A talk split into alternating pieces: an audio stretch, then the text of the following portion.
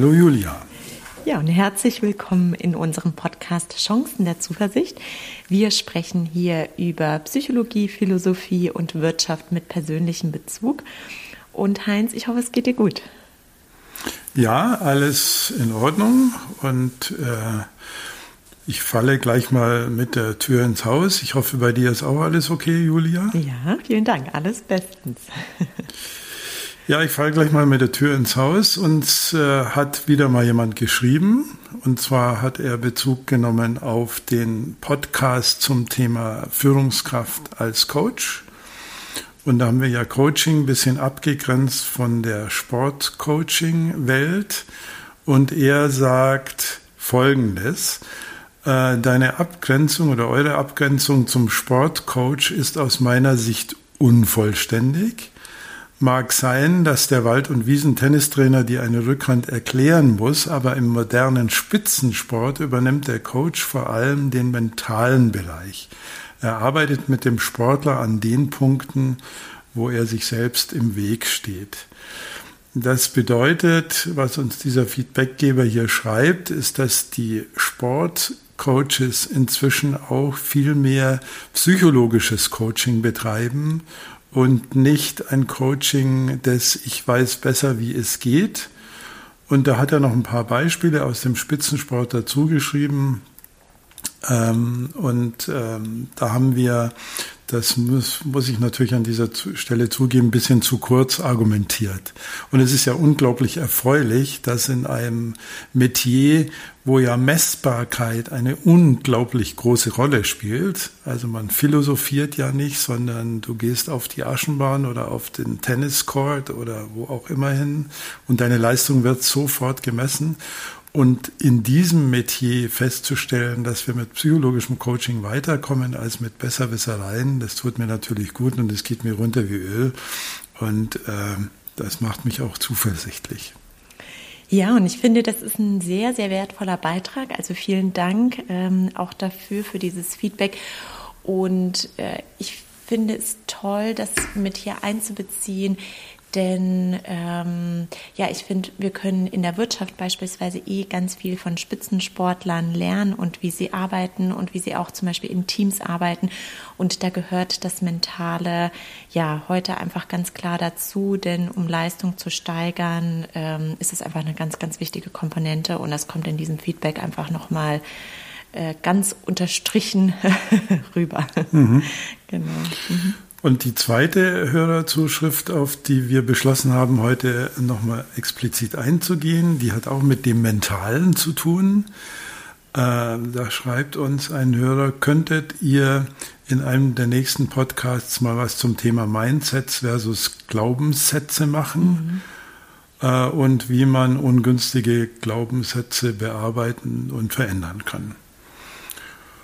Ja, und da hatten wir zwei gedacht, da könnten wir uns heute mal ein bisschen generalisierter äh, beschäftigen mit Sprache und Weltbild und ähm, würden das heute zu einem Thema machen, was natürlich für vier, fünf, sechs Podcasts was hergibt, also ein bisschen holzschnittartig, aber doch mal mit dem Ziel, ein bisschen über Sprache nachzudenken. Genau, ein bisschen über Sprache nachzudenken, die wir täglich verwenden und vielleicht in, ja, in der Geschwindigkeit, in der wir die Sprache verwenden, gar nicht so drüber nachdenken. Und ähm, wir können ja auch vielleicht gleich mit ein paar Beispielen einsteigen, damit man sich ein bisschen vorstellen kann, was wir, was wir heute eigentlich besprechen. Also wir wollen über Begriffe wie beispielsweise ähm, die Extrameile gehen sprechen oder mhm. genau mhm. über, man kann ja auch über den Begriff Mindset sprechen oder mhm. äh, kannst du nicht ein bisschen agiler sein? ja, also ja, das könnten ja. ja solche Beispiele sein, die wir hier aufgreifen, die wir, also zumindest wie ich das erlebe, auch täglich äh, in unserer Arbeitswelt hören. Genau. Und was uns äh, oft nicht bewusst ist, welche unglaubliche Macht und Suggestionskraft in Sprache sitzt. Ich mache da mal ein kleines Experiment äh, mit euch an den Kopfhörern oder Lautsprechern. Ähm, stellt euch mal vor, ihr kommt nach Hause und geht an den Platz, wo der Fernseher steht. Punkt. Mhm. So. Und obwohl ihr jetzt vielleicht in einem ganz anderen Setting seid, ihr steht in der Küche und macht Omelettes oder fahrt im Auto oder irgendwas, man konnte sich, da gehe ich jetzt mal davon aus, der Gewalt dieser einfachen sprachlichen Sätze nicht entziehen, sondern äh, also 99,9 Prozent von euch sind im geistigen, äh, vor dem geistigen Auge, im, im, im Kopf an den Platz gegangen, wo der Fernseher steht. Julia, du auch? Ja, ich auch. Und ich dachte, hm, mal schauen, ob jeder einen Fernseher hat zu Hause. Ja. ja. Okay. Genau. Nee, aber ich, ich habe das auch gemacht. Und interessant, wie viel Macht du dann natürlich hast, ne? indem du einfach was ausgesprochen hast, was sich dann bei wahrscheinlich den meisten Zuhörern im Kopf abgespielt hat. Ja, mit so, mit so einem simplen, ganz simplen Satz.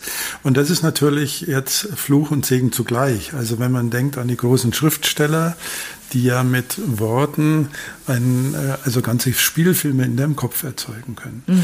Und jetzt mal nochmal, weil du sagtest Beispiele. Ich habe mir mal zwei mhm. notiert, die ich beide äh, letzte Woche im Rundfunk gehört habe oder im Fernsehen.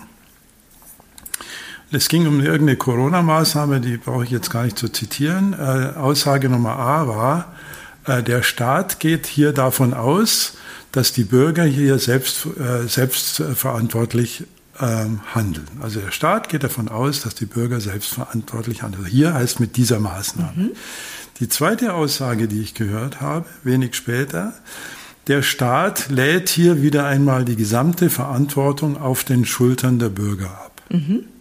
So, beide beschreiben den gleichen Inhalt, also es gibt eine Verantwortungsübernahme und beide enthalten eine Tönung.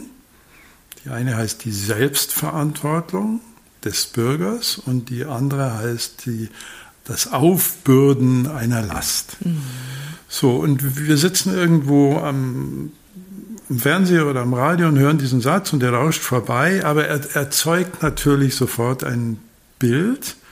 Und dieses Bild, ich nenne es mal äh, Weltbildsuggestionen, die immer mit Sprache verbunden sind. Und deswegen lohnt es sich mal darüber nachzudenken, was wird mir denn eigentlich gerade suggeriert und äh, wie, wie sehe ich das? Mhm. Ja, und auch vielleicht noch einen dritten Punkt, was verwende ich für Sprache und mhm. welchen Einfluss habe ich dann auf meine Mitmenschen, mit denen ich diese Sprache verwende? Ne? Das wäre nochmal so ein dritter Punkt davon. Ja, richtig. Mhm. Und da ist mir aus meiner Kindheit was eingefallen. Ich bin ja im Dorf groß geworden. Und äh, das ist mir fast peinlich jetzt hier zu erzählen. Ich finde es auch ziemlich entsetzlich. Aber wir Kinder haben auf der Straße als sechs, acht, zehnjährige äh, die Metapher bis zur Vergasung benutzt. Also ich habe wieder Fußball gespielt bis zur Vergasung. Oder ich bin mit, dem Radl rumgefahren bis zur Vergasung. Oder ich habe mit meiner Schwester gestritten bis zur Vergasung. Aber das war völlig normal, eine normale Metapher. Und erst als ich dann äh, über Geschichte was gelernt habe und darüber, was in unserem Staat alles passiert ist, ist mir klar geworden, dass diese Metapher ähm, von einer unsäglichen Grausamkeit ist, was uns als Kids überhaupt nicht bewusst war. Und ich bringe das bisher persönliche und dramatische Beispiel deswegen, um zu zeigen, wie schnell wir Sprache irgendwie zur Gewohnheit werden lassen und uns manchmal gar nicht bewusst ist, welche Weltbilder wir damit transportieren. Mhm. Ja. Ja, also ähm, ich glaube, das ist an dem Beispiel schon ähm, deutlich zu sehen, was in Sprache da manchmal an mhm. sich alles versteckt, in dem Fall an Grausamkeiten. Mhm. Und wenn wir jetzt noch mal ein Beispiel nehmen, das vielleicht ähm, ähm, ja ein bisschen äh, tagtäglicher uns begegnet, auch mhm. in, in der Arbeitswelt. Also ich bin ähm, beispielsweise im Strategiebereich tätig und in Strategieabteilung mhm. ist es selbstverständlich, ich mache jetzt ein Beispiel, hatten wir vorhin, dass man die extra Meile geht. so. Und mhm. jetzt äh, muss ich hier ganz ehrlich sagen, das ist für mich schon so selbstverständlich, diesen Ausdruck die extra Meile gehen, dass ich auch erstmal gar nicht ähm, ja, was äh, gar nicht darüber nachgedacht habe. Und dann hast du das mal als Beispiel mit reingebracht in unser Gespräch. Mhm. Was glaubst du denn, was an diesem, an dieser Aussage, die extra Meile gehen, gefährlich sein könnte? Ja, erstmal ihre Selbstverständlichkeit. Mhm. Also Manager reden so. Also es wäre doch schön, äh, wenn die Julia hier mal die extra Meile gehen würde. Oder nee, wenn nee, der nee. Heinz Manager, Manager oder zumindest in, im Strategieumfeld ist es Voraussetzung, dass er die Extrameile geht. Ist, ja, also genau. da, äh, da dürftest du gar nicht mehr drüber reden, genau. sondern du machst es, du, du machst es einfach genau. schon. Und ähm, wir reden halt so in mhm. Unternehmen. Und was wir meinen, ist schon, glaube ich, relativ klar, ist, dass wir erwarten, dass Mitarbeiterinnen und Mitarbeiter äh, nicht nur nach dem ähm, nach Dienst nach Vorschrift machen, um mal die gegenteilige Metapher zu verwenden, sondern immer noch ein bisschen mehr investieren, als eigentlich verlangt ist. So, das ist schon klar. Also das ist gemeint mit der Metapher. Also wir wollen motivierte Mitarbeiter. So und wenn man das jetzt mal sehr nüchtern anguckt, dann ist ein Unternehmen eine Institution, die einen Deal mit dir macht. Also sie bezahlt ein bestimmtes Geld und dafür sollst du eine bestimmte Leistung einbringen. Und du sollst bestimmte Stunden arbeiten, aber wie wir ja wissen, auf keinen Fall mehr. Also das, da gibt es ja inzwischen eine gesetzliche Lage. Und, ähm, und es steht in deinem Vertrag drin. Und jetzt kommt ein Unternehmen plötzlich daher, sage ich mal, und sagt, nee, nee, nee, nee, also du musst schon ein bisschen mehr arbeiten, als in diesem Vertrag steht. Und du musst dann mehr investieren. Und äh, damit ist der Grunddeal, der jetzt nicht besonders romantisch ist, eigentlich schon verletzt. Also mhm. wenn man sich mal überlegt, äh, wer hat denn das Recht von mir eine extra Meile zu verlangen? Also ist es nicht vielleicht, sind es nicht vielleicht unsere Kinder oder unsere Ehemänner oder Ehefrauen?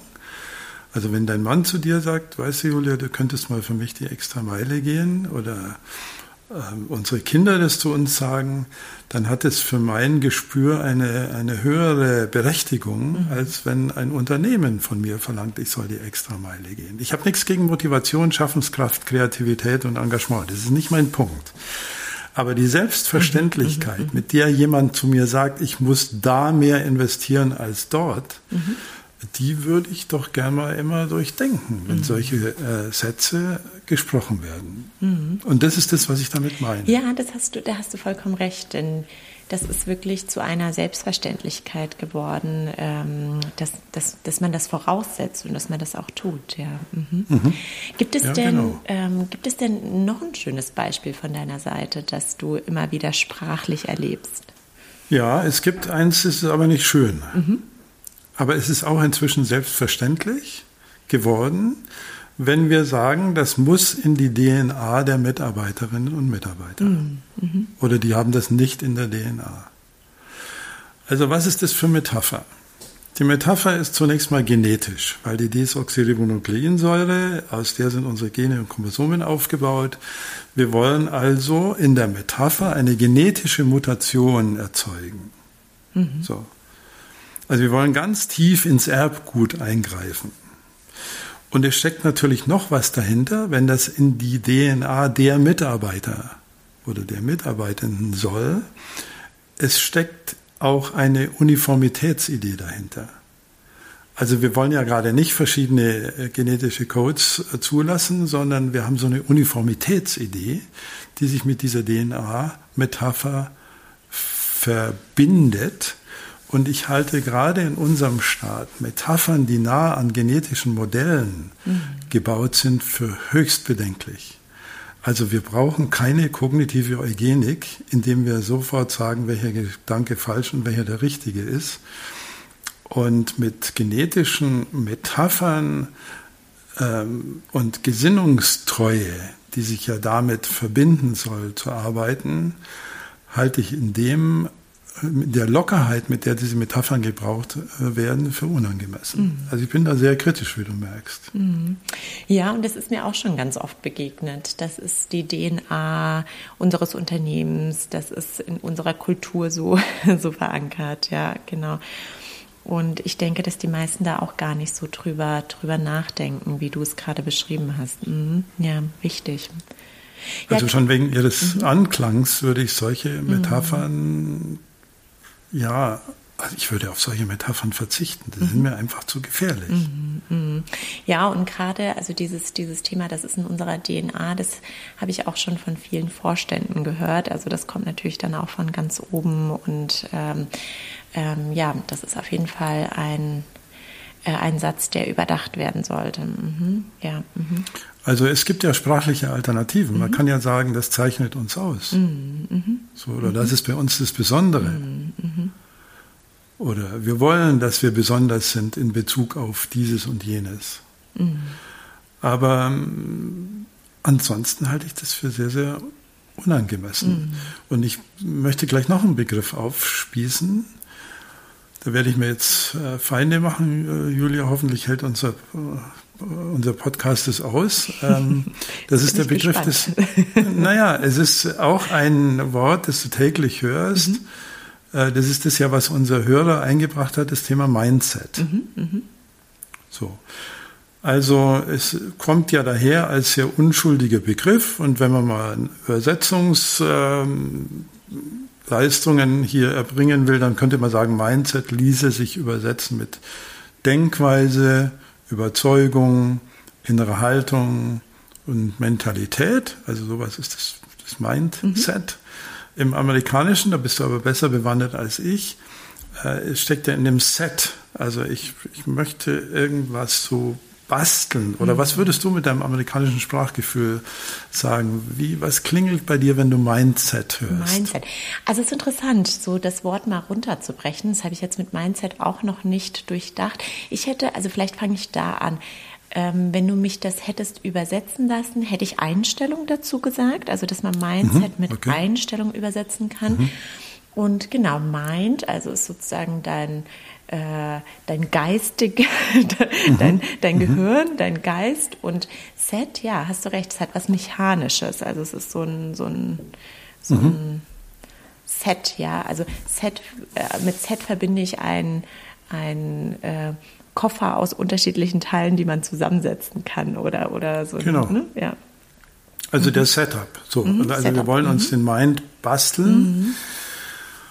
Und äh, was mich daran äh, auch stört, ist die, ähm, ja, die, in der Philosophie würde man sagen, die paternalistische Grundtönung. Also wenn ich will, dass jemand anders ein Mindset entwickelt, dann greife ich diesmal nicht in die DNA ein, sondern in sein Denken und ähm, vertrete implizit damit auch häufig wieder die Uniformitätsidee. Also mhm. es steckt ja irgendwie, es schwingt ja irgendwie so mit, wenn alle so dächten, wie ich das gerade für richtig halte als CEO, dann wäre unsere Firma ähm, doppelt so erfolgreich. So.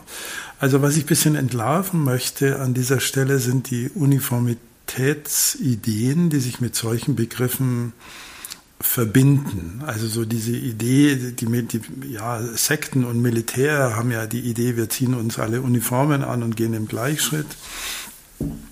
Und damit sind natürlich so Dinge wie Kreativität äh, und Engagement und sowas alles, die sind hochgradig gefährdet. Also ich möchte jetzt auch nicht so äh, klein kariert sein.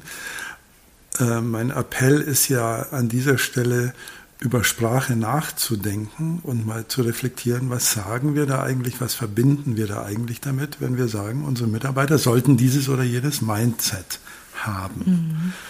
Das ist ein Eingriff in die Denkweise. Mhm.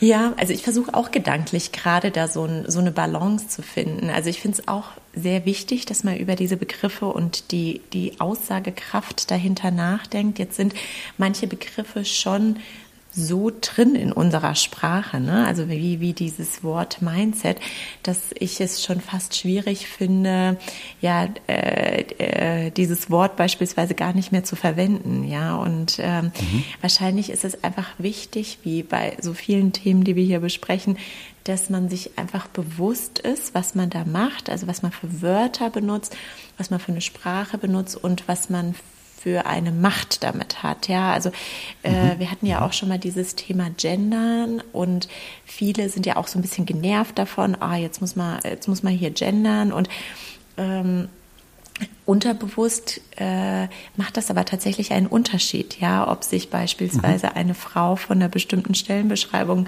angesprochen fühlt oder nicht, ja, weiß man einfach, dass wenn es gegendert ist, dass es, äh, äh, dass, dass sich damit mehr Menschen identifizieren, äh, insbesondere auch zum Beispiel Frauen, ja, die sich dann wiederfinden.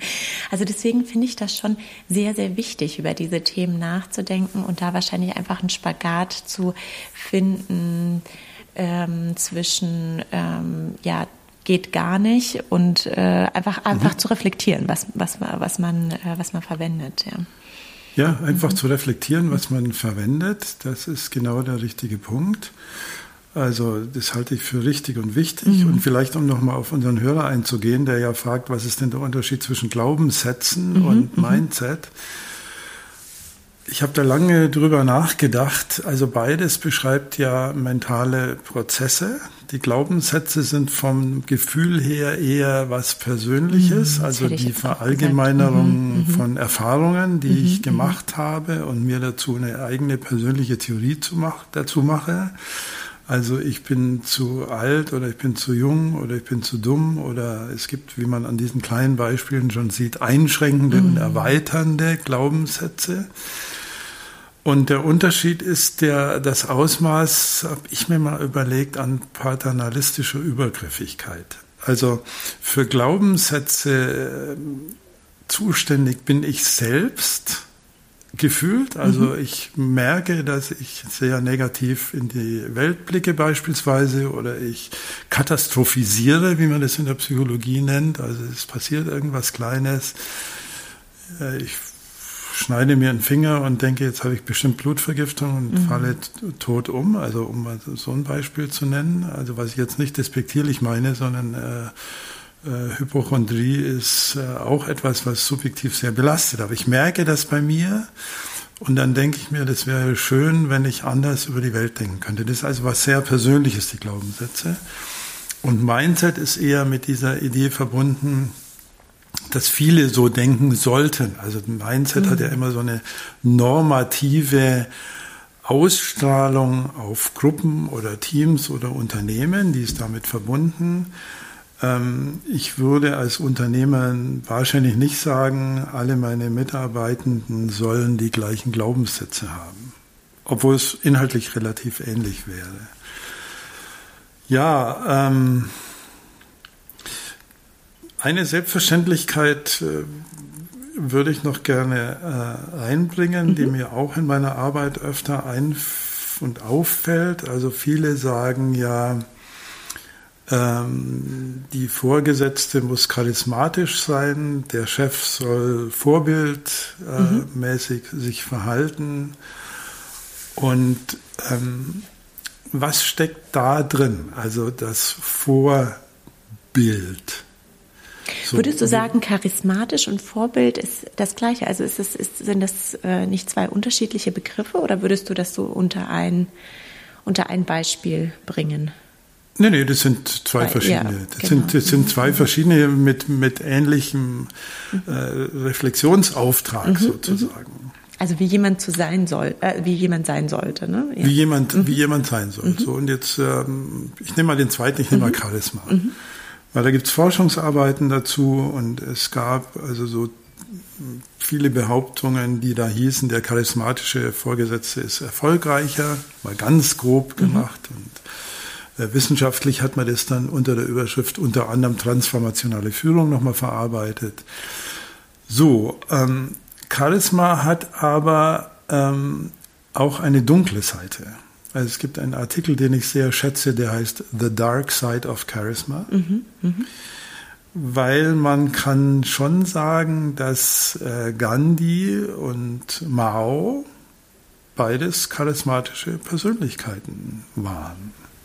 So, also das Charisma alleine sagt noch nichts über die moralische Qualität des Charismas. Mhm. Also der Mafia-Boss, der Pate mit seinem Charisma, äh, hat die ganze Mafia ähm, irgendwie in der Hand und, und, Gandhi kann eine ganze Nation gegen die britische Bevormundung äh, mobilisieren.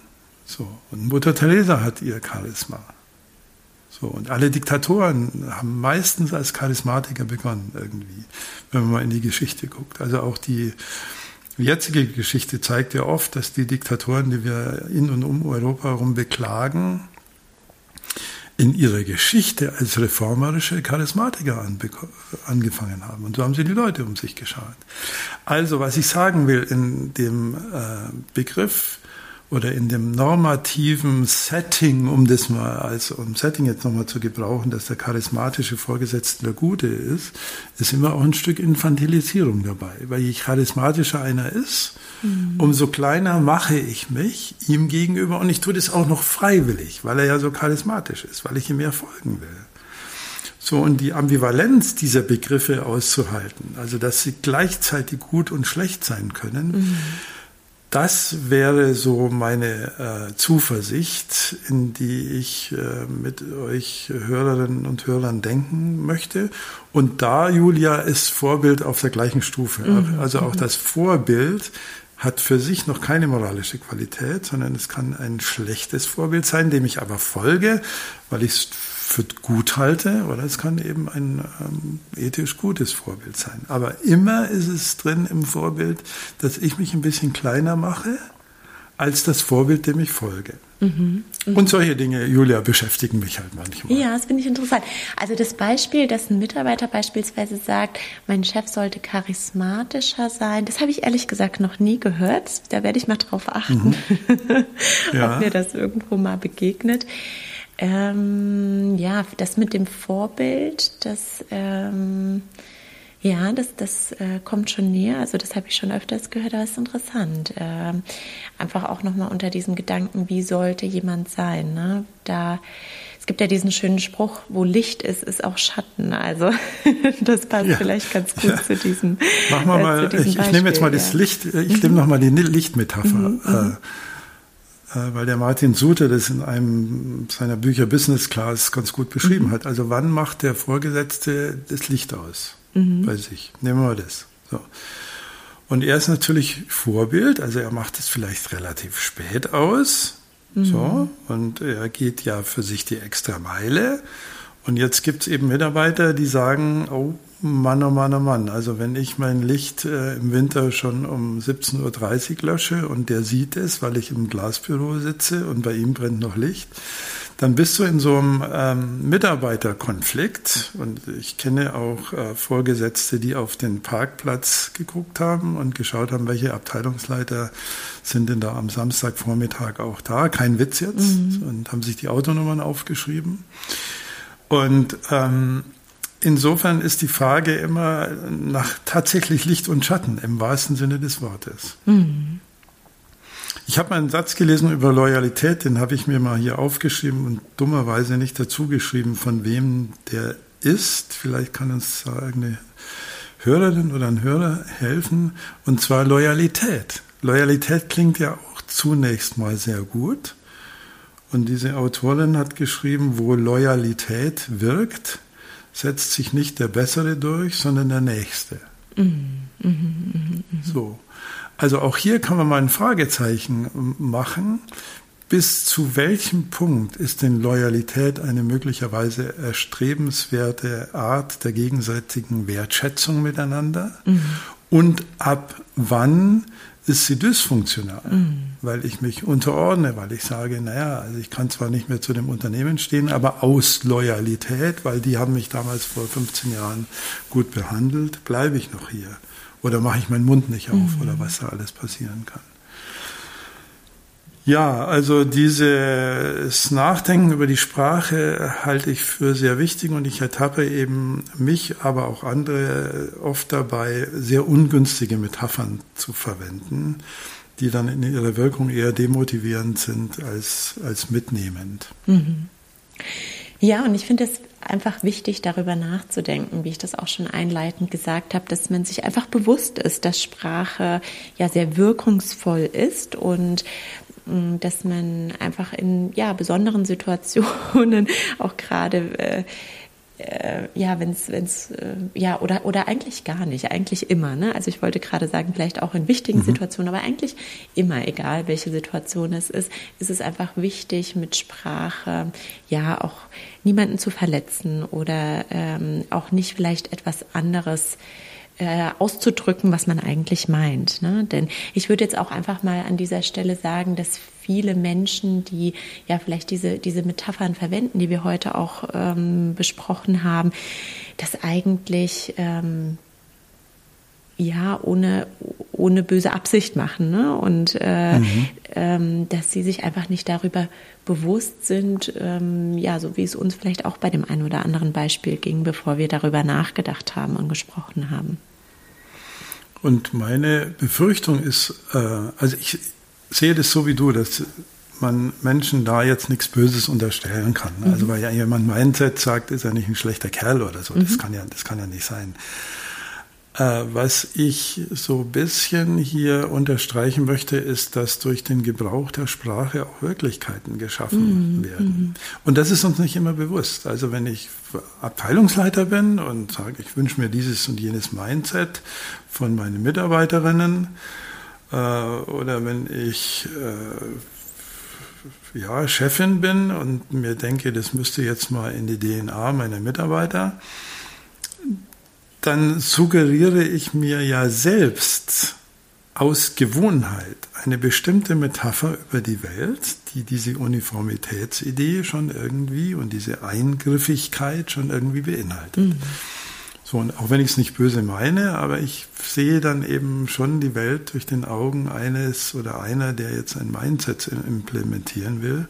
Und das ist eine andere Welt als eine, die sagt, ich habe hier die Frau Huber, den Herrn Müller, die Frau Schmidt, den Herrn Mayer und mit denen möchte ich jetzt was auf die Beine stellen. Mhm.